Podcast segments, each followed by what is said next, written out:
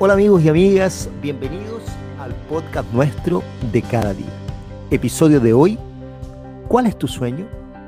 Jeremías capítulo 29, verso 11 nos dice, porque yo sé muy bien los planes que tengo para ustedes, afirma el Señor, planes de bienestar y no de calamidad, a fin de darles un futuro y una esperanza.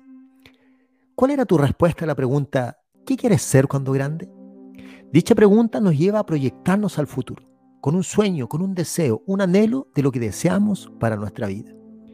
En nuestros primeros años de la niñez respondemos desde todo aquello que nos parece fascinante y nos asombra. Queremos ser astronautas, viajeros, cuidar de los animales, ser un superhéroe, en fin. Yo me crié viendo películas del viejo oeste, por lo cual una de mis respuestas a esta pregunta era poder ser un cowboy, tener un caballo sabache, sombrero, un par de pistolas de plata a la cintura. Soñaba con vivir en el viejo oeste. Pero cada martes y viernes quería ser basurero. Cada vez que el camión de la basura pasaba frente a mi casa, salía a mirarlo. Y allí podía ver esos hombres subiendo y saltando del camión. Uno de ellos me saludaba mientras la mitad de su cuerpo colgaba de un camión en movimiento. Una vez al año se hacía un desfile de aniversario frente a mi casa y yo quería ser parte de los soldados que allí desfilaban. Soñaba con ser un soldado. Vivía cerca de una base aérea y por las tardes veía cómo los aviones de guerra pasaban a baja altura sobre el techo de mi casa. Al mirarles cada tarde, soñaba con ser un piloto de guerra. ¿Y qué decir del carro de bomberos? Imaginaba siendo uno de ellos con mi chaqueta negra, toalla blanca al cuello y casco Soñaba con ser un bombero. Sueños de niños, planes de grandes. Hoy, con varios años que me separan de la niñez, me sigo asombrando.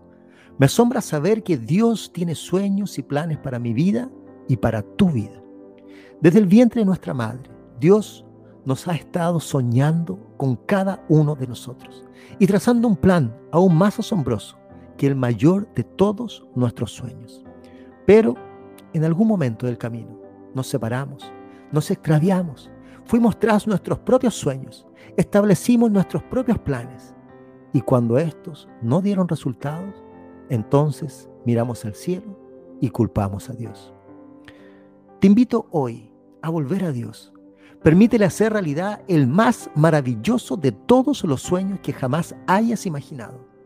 Planes eternos de bienestar y salvación sueños y planes de Dios para tu vida.